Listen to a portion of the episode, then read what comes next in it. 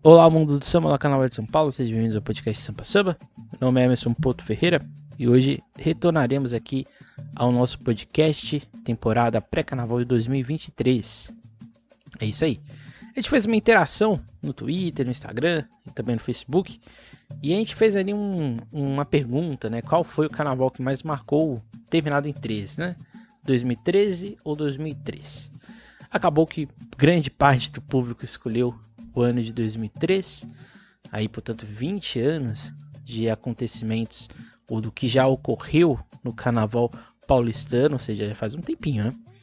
Então a gente vai aqui relembrar 2003. Mas antes, não deixe de seguir a SASP nas suas redes sociais, Instagram, Twitter Facebook. Aqui no YouTube não deixe de curtir, compartilhar e comentar esse vídeo. E é isso, retornaremos aí em breve, né, em breve não, já, já retornou, né? Mas a gente retorna aí daqui a pouco em janeiro para exatamente dar continuidade a essa, a essa temporada. Esse, esse, aqui é o terceiro episódio dessa, desse nosso retorno, então é isso. Basicamente é isso. Bem, para entender o que aconteceu em, 2000, em 2003, a gente tem que entender o contexto do que estava acontecendo, né? O Carnaval de São Paulo, ele tinha nas mãos da Globo, né, questão de monopólio é desde o final dos anos 90. Mas desde 2000, quando a Globo, de certa forma, participa da alteração dos dias de desfiles em São Paulo, que antigamente a gente tinha 10 escolas, depois foi aumentando o número, e ficou um bom tempo sem rebaixamento em São Paulo, inclusive, e a gente teve 2014 escolas, dois dias, que é o que a gente tem hoje, até hoje no canal de São Paulo. Só que nesse meio termo, ou nesse meio tempo, a questão de transmissão, o, o, formato da transmissão do Carnaval de São Paulo, como a gente já discutiu no episódio passado, ele era bastante ruim. Essa, essa é a grande verdade. Então, assim, para 2013, a gente teria uma, uma reformulação, eu diria até que é, por completo, do modo como o Carnaval de São Paulo seria transmitido, principalmente nas pessoas que estariam à frente dele.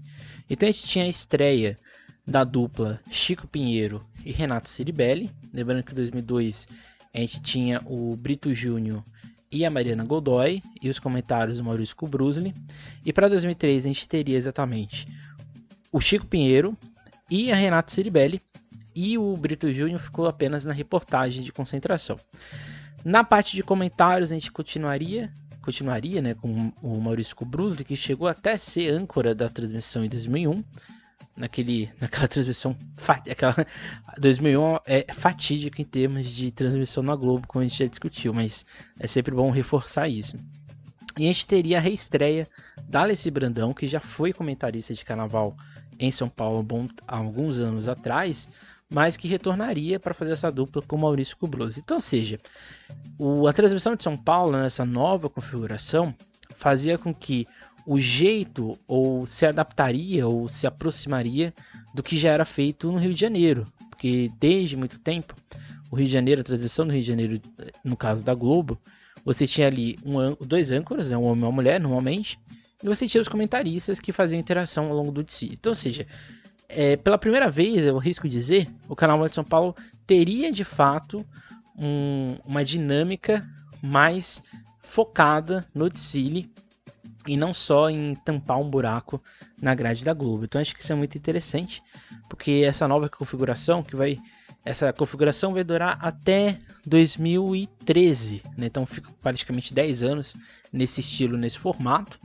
Em 2014 a gente vai ter uma mudança, como a gente já discutiu, mas é só para a gente ter em mente, né, que a gente fica com esse, com esse, esse formato durante muito tempo. Chico Pinheiro ele, ele chega em 2013 ele vai ficar até 2022, né, porque ele não fica mais porque ele saiu da Globo, né?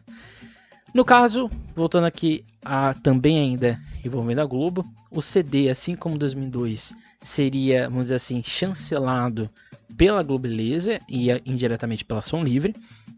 Isso fazia com que o, a capa, né, tinha ali a logo da Globeleza e não, por exemplo, a campeã do Carnaval de 2002. Curiosamente, né, a Gaviões, ela não estampa ela só estampa uma capa, né? Que é a capa de 2004. Mas a capa de 2002, a gente não tem, por exemplo, a Nenê, nem a Vai Vai. Então, a Nenê que tinha, não, não tinha sido campeã, ou fazia muito tempo que não tinha sido campeã, ela nem foi capa de CD. E no caso, o de 2003, né, o primeiro título, o segundo, terceiro título da Gaviões, né, com o Checkmate, não estampou a capa de 2003. Isso era uma, vamos dizer assim, uma, uma imposição, era uma aproximação da Globeleza, ou seja, da, da Globo. Lembrando que os contratos de São Paulo também se alteram na transição de 2002 para 2003, que é o terceiro tópico que a gente tem que falar aqui antes de a gente encerrar, que é exatamente o novo regulamento. O novo regulamento de 2003 tentava sanar um problema de 2002. 2002, para quem a gente tem aqui o nosso episódio sobre 2002, inclusive, fica aí o convite para assistir ou para ouvir. Mas em 2002 a gente teve aquele problema na Mocidade Alegre, né? Que a Mocidade Alegre ela tinha ali o seu desfile sobre o leite, tinha algumas alas que tinham ali é, propagandas explícitas. E a Nestlé não era patrocinadora da Globo, então assim parte do desfile da Mocidade Alegre de 2002 nunca foi transmitido. Assim para 2003 qualquer merchandising feito nas escolas durante o desfile seria punível, ou seja, passivo de punição com pena de pontos. Então, a partir de 2003, não existiria mais merchan. Então, é uma mudança bastante significativa nas escolas e na estrutura do Carnaval de São Paulo, que tinha exatamente essas propagandas explícitas. E um terceiro ponto, que era o regulamento para queda. 2003 já era um ensaio para que 2004 a gente tivesse 11 escolas 11 não, a gente tivesse 13 escolas e assim a gente teria para 2005 12 escolas, né? ou seja, 6 em cada noite, que era de certa forma também uma imposição ali nos, nos bastidores de Globo, transmissão e assim por diante. Ou seja, cairiam três escolas nesse ano de 2003 e assim para 2012, para 2004 a gente teria ali uma outra queda com três escolas para a gente ter de fato duas escolas depois de dois anos. Ou seja, 2003 é um ano em que o investimento do Carnaval de São Paulo não era bom, ou não era como a gente está acostumado, que é hoje. A gente tinha muitas assimetrias entre as escolas, a gente tinha escolas que tinham um poder financeiro muito robusto e outras que tinham um poder financeiro bastante limitado. E assim, não é robusto e limitado com uma igualdade de condições, era totalmente desigual. Então você tinha blocos de escolas que você já saía dali com a sensação de que ela não, não conseguiria brigar entre as, as escolas de cima. Mas 2003, né, esse, esse, esse ano em específico, eu acho que a gente tem um nível de qualidade, principalmente musical, tanto de bateria quanto de samba enredo, muito bom em relação a outros anos. Então, era meio que coeso nessa parte, mas acabou que a parte visual, fantasias, alegorias, enredo, foi um calcanhar de Aquiles para muitas escolas, assim como evolução, como a gente vai ver ao longo do episódio. Então, para a gente né, se situar do que a gente está falando aqui no canal de 2003, é nesse sentido. Então, assim, a gente tinha aí, portanto, 14 escolas. Na sexta-feira, a gente teria a Barroca Zona Sul, que teria a estreia da Rosa Magalhães como carnavalesca, junto com o Mauro de Oliveira, no enredo que até hoje a gente não entende muito bem, mas o enredo era sobre Pelé, sobre futebol, entre aspas também sobre Três Corações. A Vila Maria, que tinha subido, retornado no carnaval por grupo especial em 2002 e assim em 2003, ganharia, né? conseguir, conquistaria novamente o lugar para ficar no, no, grupo especial. Iria fazer um enredo sobre a Via Dutra. Um enredo que no começo era bastante assim, um, assim uma pulga atrás da orelha, né? Como fazer um enredo sobre uma rodovia. Mas fica aí o ponto, né?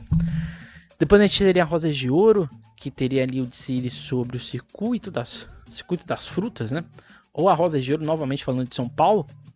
E era o. E a gente, na época, na hora não sabia, mas seria o último desfile do Eduardo Basílio à frente da escola.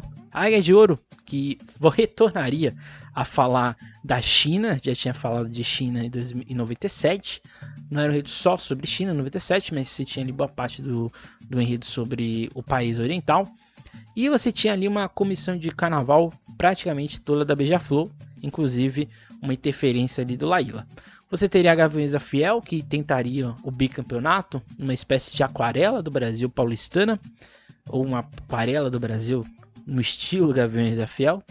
A gente teria a Vai Vai, que tentaria ali voltar a ser campeã do Carnaval de São Paulo, no enredo sobre os cavalos. E encerrando a sexta-feira, a gente teria a Tucuruvi, que iria falar de comunicação, jornalismo, inclusive uma homenagem ao longo de algumas partes de Sirius ao jornalista Tim Lopes, que teve uma morte bastante comovente na época, e assim a escola faria esse ponto. Aí no, no sábado, a gente teria, portanto, mais 14 escolas, e assim a gente teria a, o Império de Casa Verde, a escola que iria estrear no Carnaval de São Paulo, no enredo sobre Nho João, e o, um dos últimos pretos velhos, que tinha uma, uma religião quase que própria ali em Sorocaba. O Peruche, o, o, o do Peruche, queria fazer um enredo sobre o Vale do Paraíba, na última apresentação da Helena de Lima como intérprete. A Nenê de Vela Matilde queria fazer um enredo bastante infantil e colorido sobre o Ziraldo. A Camisa Verde Branco queria finalmente fazer um enredo sobre João Cândido Guerreiro, enredo que foi censurado lá em 1983 pela ditadura militar. A Mocidade Alegre queria retornar ao enredo afro, depois, né, o último enredo afro até 2003 tinha sido em 82, e assim a escola retornaria ao enredo afro no último, no último enredo, no último DC da Ilane como presidente. A Helena de Itaquera que ia fazer um enredo, uma crítica social, que é bem confusa de entender, mas a gente vai tentar entender ao longo do episódio. E por último, encerrando o carnaval, a X9 paulistana queria fazer um enredo sobre o Rio Pinheiros e tentar se reerguer de todo o problema que tinha acontecido no carnaval de 2002, quando teve aquele problema no carro de som, que a escola estourou tempo, ficou ali com aquela sensação de que talvez pudesse cair, mas a X9 não caiu, permaneceu no grupo especial. Então esse era o contexto do carnaval de 2013. Vamos então agora ver de Siri por Siri, né? Falar aqui, fazer pequenos comentários. Eu vou lembrar né, dos comentários que aconteceu. A gente teria a Barroca Zona Sul abrindo com o enredo de Três Corações, a coroação Quem Sou Eu, Rei Pelé, do, da Rosa Magalhães, como eu já disse, estreando em São Paulo, e do Mauro de Oliveira. Bem, o que falar desse Siri? Né? É um Siri bastante complicado, né? Porque de fato a Barroca Zona Sul não tinha um recurso financeiro para fazer o Siri avançar muitos, muitos problemas mesmo questões de acabamento, de finalização de fantasia, assim por gente. Mas de certa forma, né, você tinha ali uma tentativa de é, ânimo dos componentes, muito por causa do refrão do samba enredo, né, na parte que você tem ali o é, na bola, o repelé, oba e assim por diante. Mas é, é um cine que você olhava assim, ficava aquela sensação, a Barroca que tava, ficou muito tempo fora do grupo especial, retornava o grupo especial, acho que se não me engano, 8 anos, mas com aquela sensação de desfile incompleto. De fato incompleto, porque algumas fantasias a, a, era evidente que a roupa não tinha chegado, o enredo era muito confuso, você começava ali com o jardim, falava que é o gigante pela própria natureza, mas não fazia sentido algum. Depois a escola começava a falar de, de disso, já ia para era medieval, para falar da bola, e depois ia para falar do futebol, e do nada tava lá o Pelé, e do nada tava a seleção brasileira, do nada tava a cidade de Três Corações. Então assim, foi um enredo muito ruim. A gente custa até acreditar que foi a Rosa Magalhães que fez eles, porque de fato é muito ruim o Cine. Não só o visual, e o visual requer dinheiro. Mas por causa do, da narrativa. A narrativa é muito ruim. É, assim, quase todos os quesitos da Barroca Zona Sul não funcionaram no carnaval de 2003. Então ficava aquela sensação de que dificilmente, só se acontecesse uma hecatombe nas próximas três escolas, salvaria a Barroca Zona Sul de um quase iminente rebaixamento em 2003. Depois, a gente teria a Vila Maria no seu enredo de Volta ao Passado, uma viagem pela rodovia do futuro, do carnavalesco Wagner Santos. É um enredo bastante peculiar, né? Eu adoro esse desfile, para mim é um dos melhores desfiles da história da Vila Maria, por vários motivos. Acho que o primeiro deles é o enredo. É um enredo bastante é, não óbvio. Acho que esse é o primeiro ponto, né? Porque você falar de uma rodovia, assim como acho que é, esse enredo da Vila Maria é semelhante com o da X9, né? Porque você fala de uma rodovia ou falar de um rio, no caso da X9, é bastante, é bastante complexo. Porque você não tem ali uma materialidade, né? É uma rodovia, é uma rua, né? é asfalto. Mas eu acho que o, a, o modo como o Wagner Santos escolhe para fazer esse City é o que faz ele ser bastante épico nesse aspecto.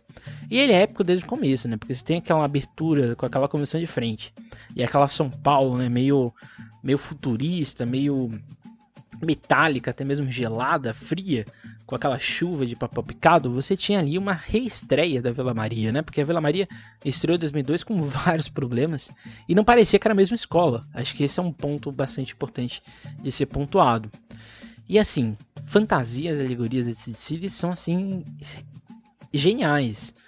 De novo, acho que o modo como Wagner escolhe fazer da via da, da rodovia, né, da Via Dutra a partir de um eixo histórico e explicar os aspectos históricos e culturais que permeiam e constroem a identidade da Via Dutra é o que faz o desfile ser bastante interessante e ele ser bastante hum, histórico para a história da, da Vila Maria.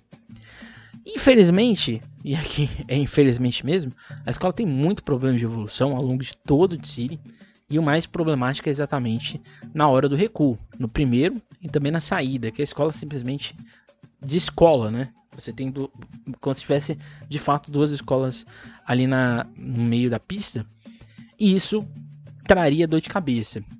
Mas eu acho que assim, eu particularmente, né? Na época eu ainda era um pouco criança, né? Eu não tinha uma noção muito grande, né? Mas eu acho que você olha o desfile da, Vila Maria, comparado com o que ela já tinha feito, e comparado ou do que se esperar dela, eu acho que a Vila Maria conseguiu ser um, um, um, desa um desastre.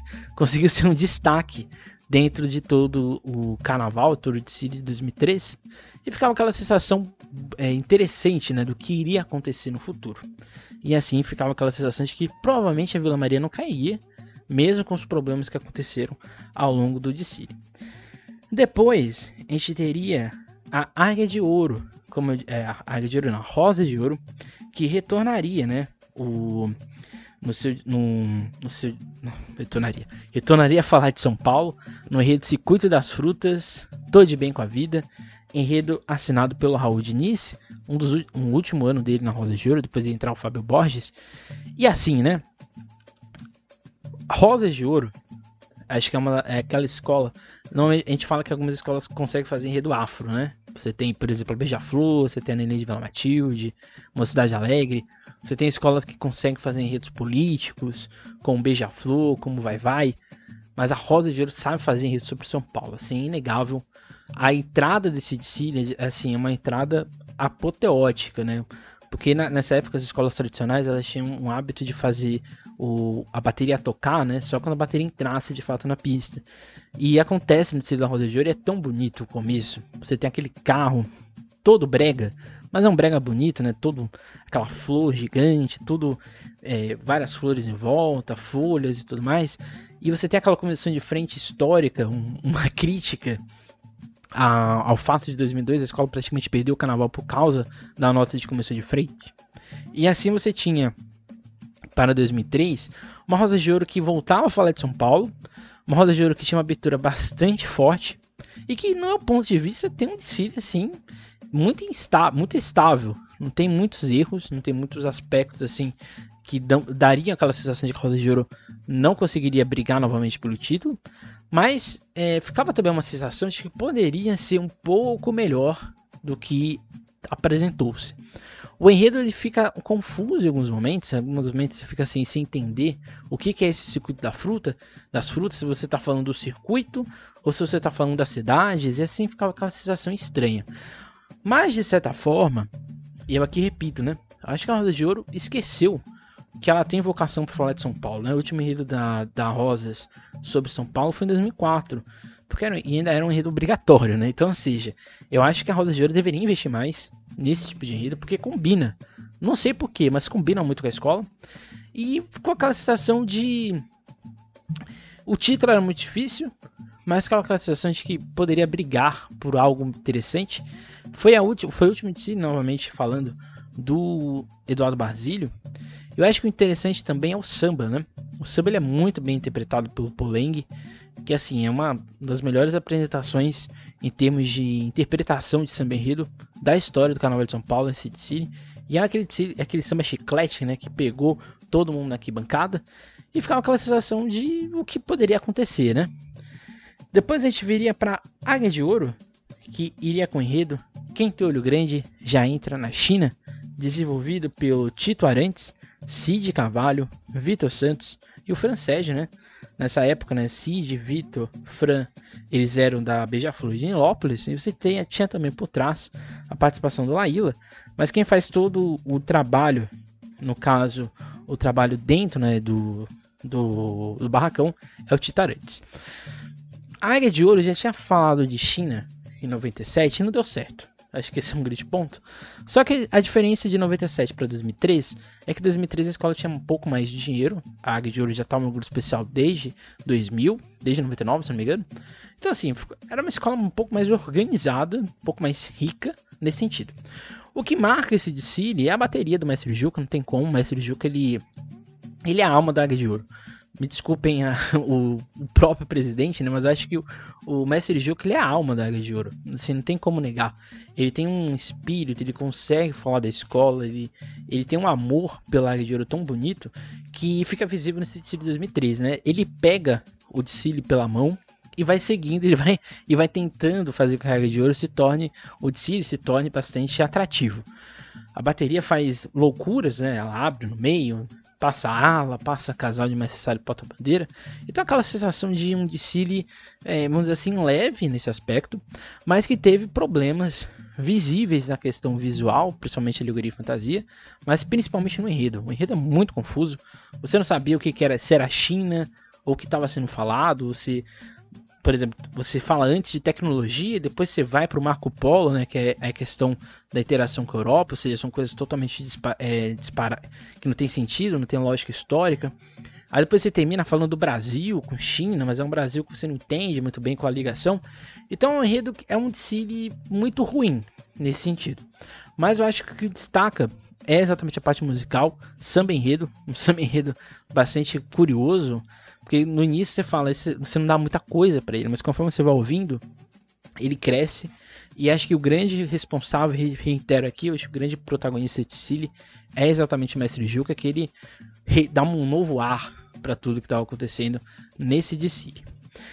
E depois a gente teria a atual campeã do carnaval de São Paulo, a Gaviões da Fiel, no que tentaria o bicampeonato, ou seja, o quarto título, no enredo com enredo As Cinco Deusas Encantadas na Corte do Rei Gavião, enredo feito pelo Jorge Freitas, que iria para o 2001, 2, 3, já por quatro anos à frente da Gaviões Fiel. É um desfile que assim, ele não tem toda aquela emoção, toda aquele aquela veia popular do checkmate que foi em 2002, mas por outro lado, ele é um enredo extremo, um desfile extremamente técnico. Ele é praticamente perfeito em vários aspectos: harmonia, evolução, visual, alegoria, fantasia, enredo. Você tem ali a questão de dança, um casal, Michel e Deli, no auge da sua forma, uma convenção de frente bastante envolvente. E era a consolidação de um modelo que a Gaviões Fiel tinha no Carnaval de São Paulo. A Gaviões Fiel é uma das primeiras escolas a fazer essa, essa essa evolução em, em linha, né? Ou seja, em fila. Não é como hoje, mas é uma das primeiras escolas a fazer isso em fila, quadrados perfeitos, é uma coisa assim assustadora. Você tem ali uma quantidade né, gigante de pessoas que participavam da escola. E assim, a ideia de fazer um enredo sobre o Brasil na sua cultura qual foi tão, tão parecido, tão semelhante como foi a Aquarela do Brasil, é o que dá esse desfile ser bastante emblemático. Né? Você tem Narciso Negro, que é uma espécie de kizomba, kizomba paulistana, e eu acho que as Cinco Deuses Encantadas da Corte do Rei Gavião é uma espécie de aquarela brasileira de São Paulo. Claramente devido às proporções de comparação. Mas eu acho que esse aspecto de falar de brasilidade, de falar dessa coisa do ser brasileiro enquanto cultura, é uma coisa que a Gaviões fez muito bem. E eu acho que assim, a sensação que passava quando se vê o, quando você viu o eu lembro desse City que eu assisti quando era criança. E você vê hoje é a mesma sensação. Eu acho que hoje mesmo as campeãs atuais não conseguem fazer um desfile como esse, como a Gaviões fez em 2013. Era o auge da Gaviões, não tem como negar, era o auge em termos de técnica, de evolução e harmonia, muito, muito em função da administração do Miranda nessa, nessa parte da escola. Samba enredo, essa trinca, né, que você tinha ali, alemão do cavaco, rifai e grego. Nesse caso, o, o desfile é só feito pelo grego. Mas assim, é, é surreal. É uma Gaviões assim, novamente no auge da sua forma. E era assim. A sensação que passava era que dificilmente alguém faria algo maior do que a Gaviões da fez, mas isso aqui fica para frente, né? Porque depois a gente viu que tinha, né? Depois era a vez a Vai Vai, que depois de um desfile bastante controverso sobre o set em 2002, ela decide fazer um evento sobre cavalos em 2003, entre marchas, galopes e cavalgadas, no título, o nome do o título do enredo, assinado pelo Ivomar Magalhães, que continuaria, continuava na escola, né? tinha feito desfile de 2001, 2002 e 2013, o terceiro ano dele, dele na escola. Eu não gosto desse desfile, não tem como falar outra coisa. É um desfile muito, muito chato, essa é a grande verdade. A Vai ela tem um, ela tem um, um facinho, que quando ela faz um desfile muito bom, dificilmente alguém vence dela. Não é à toa que ela tem 15 títulos, né? Mas quando ela faz um desfile ruim, essa é uma coisa assim assustadora, porque nada dá certo. Acho que a única coisa que faz esse desfile ficar bastante forte é exatamente a evolução e a harmonia, que assim é impecável, e a questão visual, especificamente de fantasias, porque eu acho que as alegorias não são tão bonitas. Mas assim, em termos de dessa parte do chão da escola, né, do seu componente, e exatamente da parte das fantasias, era um desfile assim bastante interessante. A Vai Vai, ela passa esse, esses dois anos, né? Dois, três e quatro. Esses três anos, na verdade, são três anos terríveis para a história da escola da para a história da Vai Vai e que deixam vários ensinamentos, várias, várias questões referentes aos enredos. Principalmente enredo, né? Porque 2002 o 7, 2013 os cavalos, 2004 que era o bexiga, que era um enredo esperado, mas que não deu certo, dá aquela sensação de que a escola precisava se renovar. É o que vai acontecer em 2005, inclusive. Mas 2003 é um desfile, no ponto de vista, a ser esquecido, assim como Paulinha, que é um enredo também, um dos piores desfiles da história da Vai Vai, inclusive. Mas ficava aquela sensação de que a Vai Vai não conseguiria brigar com a Gaviões, uma sensação de que a Rosa de Ouro tinha desfilado um pouco melhor, mas era Vai Vai, né? De certa forma, o técnico acabava se sobressaindo. E encerrando aquele desfile, a gente teria o Marco Aurélio Rufim assinando o desfile sobre a comunicação, ou sobre o jornalismo, numa homenagem bastante interessante também ao Tim Maia, ao Tim Maia, ao Tim Lopes. É um desfile que visivelmente a escola não tinha dinheiro. A escola faz um, um processo muito grande de reciclagem. A Tucuruvi tinha, é, tinha vindo de um desfile bastante interessante sobre a cidade de Uberlândia, mas era um desfile CEP. E isso deixou sequelas na escola, ou seja, endividamento. Então a escola opta por fazer um enredo crítico, enredo social, para falar sobre o jornalismo, sobre a comunicação, o Tim, o Tim Lopes, ele era um repórter bastante importante na Globo, principalmente na parte de investigação e na época que hoje a gente tem um conhecimento ou a gente tem um, um, um contato um pouco mais um pouco maior, que é a ideia de milícia, que naquela, naquela época já existia, mas que ainda não era tão disseminada como é hoje. E assim, eu entendo a proposta. Eu entendo a ideia de você ter ali o, o Tim Lopes, você fazer ele, menções a ele, mas ele não consegue, no menos um ponto de vista, é um desfile que não faz sentido. Porque em alguns momentos você olha ele e você fala, hum, estamos falando de jornalismo. Depois a gente fala, hum, estamos falando de comunicação. Mas depois a gente vai para outros ramos. A escola começa a falar de desigualdades, começa a falar de Copa, de futebol, de esporte. Que assim, você não sabe se a escola está falando do que o jornal tem em editorial ou da importância do jornal enquanto meio ou instrumento político e social. Então ficava aquela sensação estranha. Aliado a isso, a escola não tinha recursos para transferir isso para uma forma visual. Então isso faz com que o desfile fique extremamente o que complicado na sua leitura, porque não tinha como narrar ele visualmente, principalmente.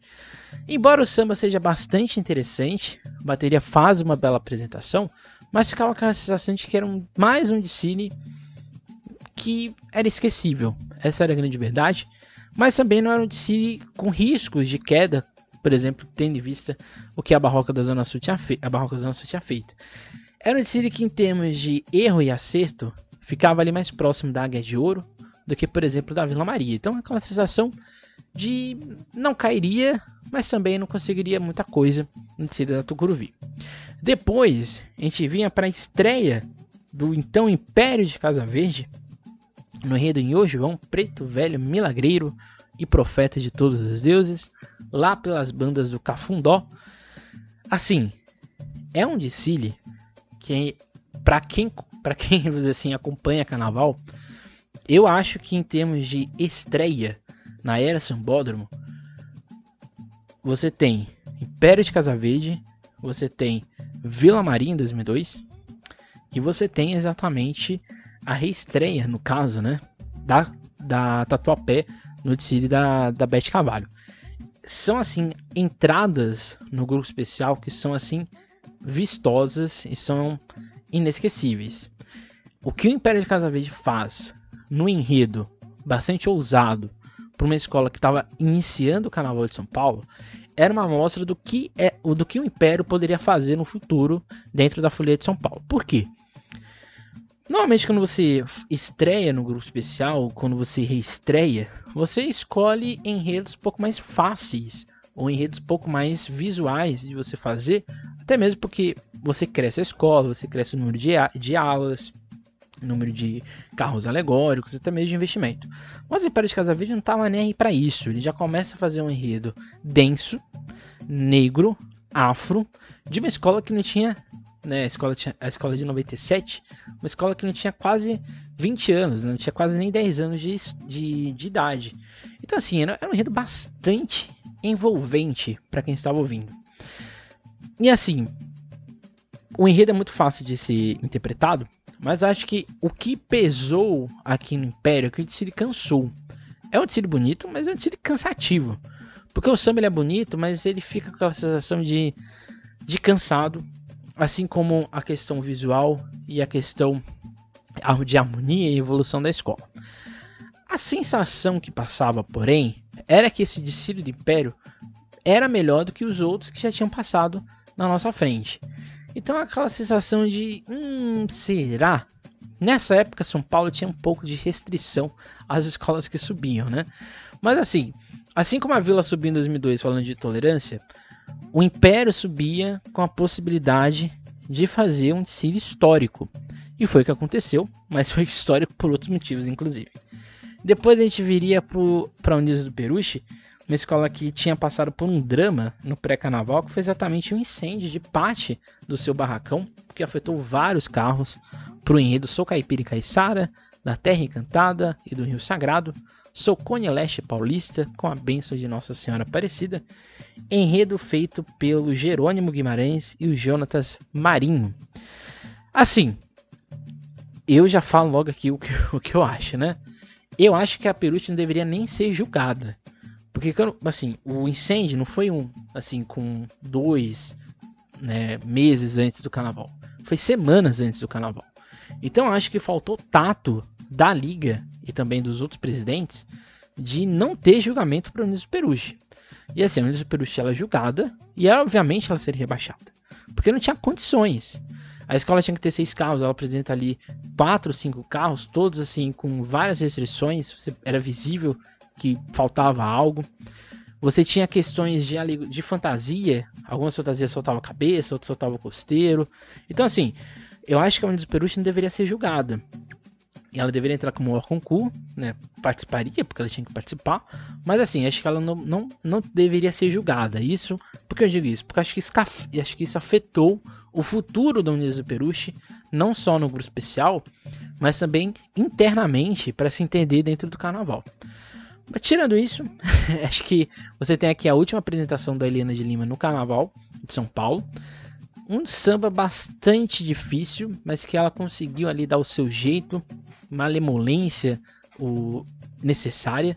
Você tem uma abertura muito bonita, que eu acho que essa abertura das bruxas, né, e aqueles e aqueles seres encantados que saíam de, de pessoas sem cabeça, era muito era muito bonita, mas ficou visível que faltou o visual, eu acho que mesmo com o visual completo ficava difícil de entender o enredo, porque o enredo era muito ruim, era muito confuso, porque em alguns momentos você não sabia o que estava sendo falado. Era o mesmo problema do que a gente falou da, da Águia de Ouro, né? Porque você está falando de China, depois você, você fica trocando essa, os assuntos. É a mesma questão da, da Tucuruvi, né? Você vai falar de comunicação, mas o que, que é essa comunicação? O que está sendo falado? E eu acho que aqui no Desperucho é a mesma coisa.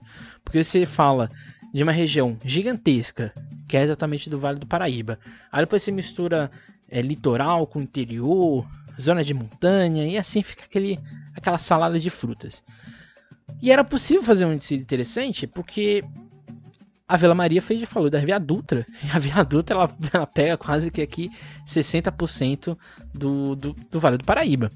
Então, assim, era um enredo, entre aspas, entre aspas, repetitivo, porque a gente já tinha visto aquilo na nossa frente, mas também ficava visível que a Vila Maria conseguiu dar um, um up mais interessante. Eu repito, acho que a questão visual pecou nesse sentido, mas acho que acima de tudo a liga pecou no aspecto de não ter rebaixamento. Eu acho que isso também serviu para anos futuros, porque a gente teve a última vez que a gente teve um carnaval que ficou de fato prejudicado por causa de incêndio foi exatamente a Tucuruvi e depois a Independente Tricolor. E imediatamente a liga cancelou, né, o julgamento das duas escolas e assim elas ficariam um ano depois para se reerguer. Mas é isso, né? Ficava aquela sensação de que a escola cairia porque ela seria julgada, quando na verdade nem chegada ela deveria ser. Depois era a vez da Nenê de Vila Matilde, escola que ia levar um enredo assinado pelo Augusto de Oliveira. É melhor ler O Mundo Colorido de Maluco Genial. Assim, uma, a, a Nenê, até 2003, ela tinha feito dois enredos de homenagem, né? Candeia e Zumbi dos Palmares. E ela retorna a fazer um enredo biográfico depois de 20 anos. É, porque o último tinha sido em 82. Então, depois de 21 anos, a Nenê voltava a fazer um enredo, né, uma homenagem a alguém. Novamente, alguém da, do ramo cultural, que era o Ziraldo. Eu acho esse City um primor. Ele não é tipo o acabamento luxuoso da Gaviões da Fiel em termos de alegoria, mas é, são alegorias bastante engraçadas que você entendia o que estava sendo proposto. Você não tem as fantasias como a Vai Vai tinha, mas você tinha um acabamento interessante, coeso, dentro da lógica da escola. Em termos visuais, 2003, 2004 eram assim um supra-sumo da Vila Matilde nesse sentido. E você tinha, né, uma bateria que faz uma apresentação magistral, uma das melhores baterias do ano é a da Vila Matilde. Eu arrisco dizer que é a melhor bateria do ano. É a melhor bateria do ano, assim, disparado. Um samba que tinha a cara da escola, mas ao mesmo tempo você entendia o enredo, entendia o homenageado. Então, assim, era um enredo muito bom, muito bem feito. Não tinha erros visíveis nem de harmonia e evolução. O que poderia pecar para a escola era exatamente o visual, que por mais que ele fosse entendível, na parte técnica, né, do avaliar o que está sendo feito, o que está caindo ou não, ou está sendo fácil ou não de interpretação, isso poderia ser um problema para o desfile da, da Vila Matilde. Mas assim, eu arrisco dizer que esse foi a última apresentação assim, de luxo da Nenê de Matilde no grupo especial. Porque em 2004 a escola faz um desfile muito semelhante a 2003 em termos de, de erros e acertos. Então acho que esse duplete, né, 2002, 2003, 2003, 2004, na verdade, são assim o, o último respirar da Nenê João Matilde em termos de grandiosidade no grupo especial. E assim, num enredo que não era, vamos dizer assim, a cara da escola, mas que a escola conseguiu transformar e dar certo na avenida. Depois a gente teve a camisa em vez de branco, que iria levar um enredo sobre João Cândido Guerreiro, enredo que foi censurado na ditadura no, na década de 80 e que a escola retornaria. Não era o mesmo samba, mas era a mesma ideia de enredo, a revolta da chibata, luta e coragem e bravura, João Cândido, João Cândido, um sonho de liberdade, enredo feito pelo Rodrigo Siqueira e Armando Barbosa, e que tinha a estreia de uma pessoa que iria revolucionar o carnaval de São Paulo em termos de interpretação, que era exatamente o Carlos Júnior, que pela primeira vez ele, assumia o carro principal, o carro de som principal de uma escola do grupo especial, e assim ele arrebenta com esse samba, né? Samba perfeito, é o melhor samba do ano, o melhor enredo do ano, a melhor proposta de desfile do ano é da camisa verde e branco. E assim como a Nenê né, faz 2013 2004, os últimos anos, os últimos desfiles marcantes da sua história, 2003 é o último desfile marcante da camisa verde e branco no sentido positivo, porque tudo nesse desfile dá certo. mesmo que as alegorias e fantasias sejam extremamente simples, você conseguia entender que o, o foco principal do tecido da, da camisa verde e branco era exatamente a sua comunidade, em especial a parte musical e a parte de dança. É essencial e é impecável ao longo de toda a apresentação da escola. Mas eu acho que o fator enredo, o fato, o ponto afetivo e até mesmo de memória que ele tinha, né? Porque você estava ali falando de 20 anos, né? Que você teve a proibição.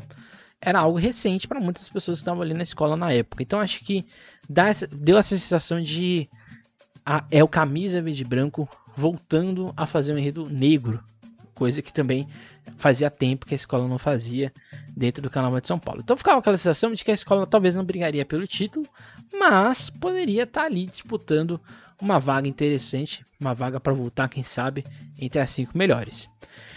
Depois, a gente viria para um desfile que seria emblemático no Carnaval de São Paulo, Mocidade Alegre no enredo Omi, um berço da civilização Yorubá, feito pelo Nelson Ferreira. A, a Mocidade Alegre é uma escola que é, tinha, tem na sua tradição um, enredos negros, né? A gente já discutiu aqui no nosso episódio sobre a Teresa Santos o quanto ela foi é, fundamental, junto com o Edson Machado, para criar essa, essa ideia, né? Para criar essa, esse entendimento do ser negro e da ideia de negritude da discussão racial dentro da Mocidade Alegre. Mas assim, a Mocidade ela fica de 82 até 2003 sem fazer um enredo negro. E assim, né? Quando a escola entra, né? A abertura da escola com Daniel Colete já é uma coisa assim surreal. Você sente que algo diferente estava por vir. E não era, e não era nenhum exagero, né? Eu ainda acho, assim, no meu gosto, assim, pessoal, que uma pessoa que gosta de carnaval. Eu acho que esse desfile é o melhor desfile do ano de 2013. Porque do início ao fim, você percebe que era um desfile de escola de samba mesmo. Mas assim, era um desfile de escola de samba antigo. Porque assim, o modo como o samba é cantado, o modo como as pessoas evoluem, o modo como você lê o que está passando na sua frente, é uma coisa assim que só uma escola que tem essa veia cultural, que tem essa veia negra marcante, é o que faz acontecer. Eu acho que assim, você pode não ter as melhores alegorias do ano, as melhores fantasias do ano. Aliás, as fantasias eram extremamente simples, mas assim, o conjunto desse desfile é uma coisa assim assustadora. E esse samba, acho que junto com o da camisa, são os melhores sambas do ano. E assim, sem pestanejar, acho que esse é um dos melhores sambas da história da Mocidade Alegre. E eu acho que assim, foi um acerto da, comunidade da, da Elaine, na época presidente, para a comunidade. Ela joga para a comunidade um desejo antigo, mas acima de tudo, ela joga para a comunidade o se, o se reconhecer como parte da Mocidade Alegre. E eu acho que assim, a Mocidade Alegre, ela, ela tem um hábito que eu acho que é um tanto quanto perigoso, né? Que toda vez que ela tenta dar um restart na sua história, ela volta para a questão negra. A Mocidade Alegre está passando por esse momento atual, né? Que ela está indo numa, numa sequência de enredos negros, exatamente para se reafirmar enquanto identidade. Mas acho que 2013 isso era muito, ficou muito emblemático, né? Porque depois a escola não só voltaria a fazer enredo negro mais para frente, mas acho que 2003 foi o renascimento da Mocidade Alegre, que teve na Elaine esse essa sensibilidade de entender o que, que a escola precisava e não do que a escola, é, vamos dizer assim, tinha que fazer. Ela precisava fazer um enredo desse. Ela fez, fez muito bem e marcou o Carnaval de São Paulo com esse enredo Mi, o berço da civilização iorubá. Um enredo que falava ali sobre a questão da água, da questão da relação homem e o sagrado, e assim, impecável. Do início ao fim, você sentia que tinha uma energia diferente dentro do City da Mocidade Alegre. Depois veio a Leandro de Itaquera, que tinha uma, uma missão bastante difícil, né? Que lá depois da Mocidade Alegre. Mas um desfile bastante, é, vamos dizer assim, polêmico logo de cara, né? Que você teve ali uma cena ali, uma encenação, né? De dois atores é, de, de, filmes adultos, né, como se assim podemos falar, que estavam ali fazendo insinuações sexuais ao longo da pista, algo que bastante questionável, mas assim era a ideia da escola, era a proposta do carnavalesco, o Anderson, o Anderson Paulino, que tem essa marca, né? Ele teve, quando ele estava né, atuante no carnaval, ele tinha essa marca da sexualidade aliada à questão de crítica social. Era um enredo que falava, tipo, se inspirava na música do Gonzaguinha para fazer uma questão do direito do povo e qualidade de vida. Mas assim, é um enredo muito confuso de entender. Porque você, você começa a falar, você começa a falar com o diabo, depois você começa a falar da questão do, da qualidade de vida, dos direitos sociais, da questão da fome, de injeção, de direitos, mas não tinha cola, né? Acho que o, o, a questão da Leandro é muito semelhante à questão da Tucuruvi, porque o enredo você consegue entender as partes, os blocos, mas ele não tem uma liga, ele não tem um fio condutor, um, um, fio narrativo que faça ele acontecer, ou que faça ele ter uma lógica para quem está vendo e ouvindo. Mas acho que o que faz esse samba ser interessante, esse interessante é exatamente o samba, né?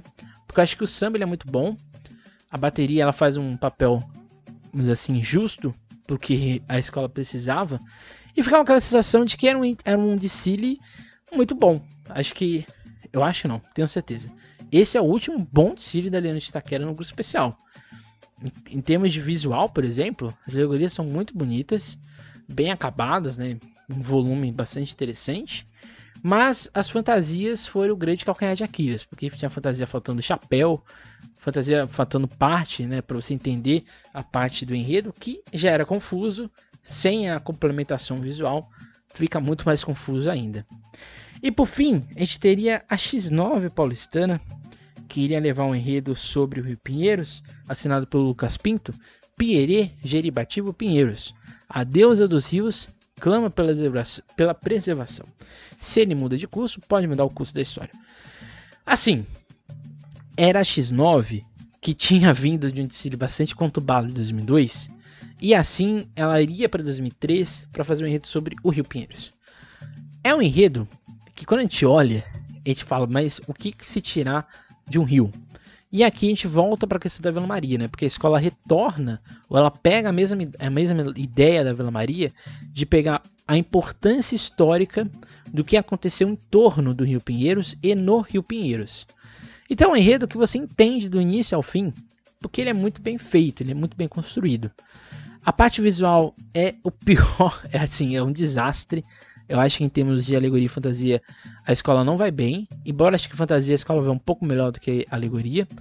Mas o samba é muito bem feito, a bateria é muito boa, uma cadência até que comparada às outras 13 que tinham passado, era mais assim lenta nesse sentido da cadência, né, do aceleramento. Mas assim, a área X9 que tentava se reconstruir. Acho que essa é a grande verdade, né? Porque a escola, de certa forma, pede um pouco de investimento, porque ela pede menos dinheiro de 2002 para 2003. Mas, em termos de técnica, foi um desfile tecnicamente perfeito. Não, tem, não tinha muita coisa ali errada, não tinha muita coisa ali estranha dentro da apresentação da X9 paulistana. Então, assim, 2003, se a gente for fazer assim um apanhado do que aconteceu, é um, é um ano bastante de extremos, né? Porque ou você tem apresentações muito boas, marcantes, ou você tem apresentações para se esquecer. O meu ranking, né? Qual seria a minha posição final, né? Assim, meu gosto pessoal vendo de Cities, né? É, Gaviões em primeiro, Mocidade em segundo, embora eu acho que empatasse. Acho que aqui enrolaria um empate entre as duas. Nenê, Rosa, X9, Leandro e Camisa, que seria meu top 7. Depois, Vai Vai, Império, Vila, Tucuruvi, Águia, Peruche e Barroca Zona Sul. Ou seja, cairiam ali para mim Barroca, Peruche e Águia. Cairiam essas três. E é isso. E depois a gente veria o resto. Mas veio a apuração, né? A apuração é uma apuração bastante tensa, né? Como qualquer apuração normalmente ela é. E a gente tem aí, vocês estão vendo aí, quem tá no YouTube tá vendo o mapa o mapa de notas. E a gente tem é, são três jurados, a menor nota é descartada. você tem ali a distância bastante considerável, né, entre a Barroca Zona Sul e a Unidos do Peruche, né, 87, 88, 89, 90, 91, 92, 5 pontos né, de diferença. A Barroca só consegue tirar 10, né, de fato, em comissão de frente, aliás, é uma das poucas que tira 10 em comissão de frente. De longe, o quesito mais complicado do Carnaval de São Paulo nesse ano é fantasia e alegorias. Poucas escolas conseguem tirar 10. Na verdade, por exemplo, as três notas 10, né? apenas nenhuma escola consegue, né? E a única escola que consegue tirar 10 de fato em fantasia é a Vila Maria, é a Águia de Ouro, é a Gaviões e é a Vai Vai. Depois, em alegoria, você tem o mesmo problema, né? Porque as únicas escolas que tiram 10 com descarte é exatamente Gaviões, Vai Vai, Camisa, Mocidade Alegre e a X9. Então, seja, você só tem 10, né, 3 notas 10 na camisa verde e branco, que eu acho muito questionável, inclusive. Eu não daria nenhuma 10, nenhum 10 para camisa verde e branco. Você tem a questão de letra, é, samba enredo, né, que é junta letra, letra de samba e melodia. Você tem aqui escolas que também não conseguem tirar 10, a única escola que consegue tirar 10 nos três, né, nos dois quesitos, é a camisa verde e branco, que mostra né, o, a nossa interpretação de que esse é o melhor samba desse ano. Junto com a Gaviões da Fiel e a Mocidade Alegre, que realmente são sambas mais interessantes desse ano, assim como Leandro de Taquera e a X9 Paulistana, que são os sambas mais interessantes, assim como Tucuruvi e assim a Vai Vai e assim por diante. Mas o quesito aqui que era o desempate era exatamente bateria. Bateria você vai ter Rosas, Gaviões, Vai Vai, você vai ter Tucuruvi, você vai ter Nenê, você vai ter Camisa, Mocidade e X9 tirando 10, né? 10 raro, né? 10, 10 puro, se assim podemos falar. Então você tinha empates ao longo de toda a apresentação, que é exatamente o que seriam as polêmicas, porque esse carnaval o que mais, foi, o que mais teve foi polêmica, né? Você teve a Gaviões vencendo, meio ponto à frente da Mocidade Alegre, que ficou meio ponto à frente da X9 Paulistana, que ficou meio ponto à frente da Nenê de Vila Matilde, que ficou meio ponto à frente da Vai Vai. E aí você teve um empate né, entre Camisa, Leandro e Rosas de Ouro, um empate entre Vila Maria e Tucuruvi, e um empate entre Império de Casa Verde e Águia de Ouro. Só que a, o, o desempate entre Império e Águia de Ouro, ele persistiu durante três quesitos. O caso, o fato é que o Império ficou em 13 terceiro e 12 segundo lugar e assim, consequentemente, cairia para o carnaval do grupo de acesso. Só que, só que é feita uma virada de mesa. Essa é a grande verdade que acontece. É feita uma virada de mesa e assim o Império ele é tirado do rebaixamento. Então o rebaixamento voltaria a ser duas escolas. Aí a gente vai ter todo uma, um questionamento tanto do Peruche quanto da Barroca, mas principalmente do Peruche, de que se uma escola vai ser salva por causa de um argumento bastante complicado até mesmo de se entender, então vamos não ter rebaixamento. Então assim teve uma virada de mesa no Carnaval de São Paulo e nesse caso não teve rebaixamento. Então a gente viria para o Carnaval de 2004 com 16 escolas. Como compensação, o, a Peruche e a Barroca iriam abrir os dias, né? Então a, a Peruche ela abre o Carnaval de São Paulo na sexta-feira, 2004, e a Barroca abre o desfile do sábado. É isso? É, é isso mesmo. E a Barroca abre o desfile do sábado no isso, entre no, das 16 escolas às 8 daquele dia. O fato, o fato é que incontestavelmente, nessa assim podemos falar, a Gaveza Fiel é campeã desse ano, onde seria arrebatador, a consolidação de modelo de Siri. Quando a gente fala que é um Siri tecnicamente perfeito, ele não tira 10, por exemplo, de todos os girados, como a gente viu aqui é, no mapa de notas. Mas ele é indiscutivelmente um Siri tecnicamente perfeito, né? Não tem quase nenhum erro ao longo de toda a apresentação da Gaveza Fiel. E esse estilo de Dicine, né, de visual, de, de interpretação do que é um, um Dicine, um enredo, vai permear as outras escolas de São Paulo, isso é inegavelmente. Então, 2003, ele não é o último bom Dicile da Gaviões FL, acho que isso tem que ficar bem claro, né, porque 2004 é um bom Dicile, por mais que tenha todo o problema no final. Mas eu acho que era uma Gaviões que quando ela entrava na avenida, você tinha um medo, né? Você tinha um pavor do que viria pela frente, porque era certeza que viria espetáculo. Você, você teve nesse, nesse meio termo também uma apresentação histórica da Mocidade Alegre, que poderia facilmente ser campeã do carnaval. A Mocidade Alegre ela só não empata com a Gaviões da Fiel porque ela perde é, um décimo, né? Ou um ponto. Ela perde meu, é, meu ponto, né? Em fantasia, que de fato foi o pior quesito da Mocidade Alegre. Mas isso não exclui o fato de que as duas escolas disparadamente foram as melhores daquele ano. Assim, com alguns passos à frente das demais. E a questão do, da virada de mesa é um grande ponto a ser discutido. Né? Foi a última virada de mesa do Carnaval de São Paulo e depois, consequentemente, com o passar do tempo, a liga ela se estrutura até mesmo em questão política e assim permite né, que não haja esse tipo de comportamento, esse tipo de ação dentre as suas associadas. É isso, esse foi o nosso episódio de hoje relembrando o carnaval de 2003. Qual é a sua lembrança do carnaval de 2003? Se você chegou aqui até o final, comente aí, mande mensagens. E assim, gente. Até assim a gente vai indo, né?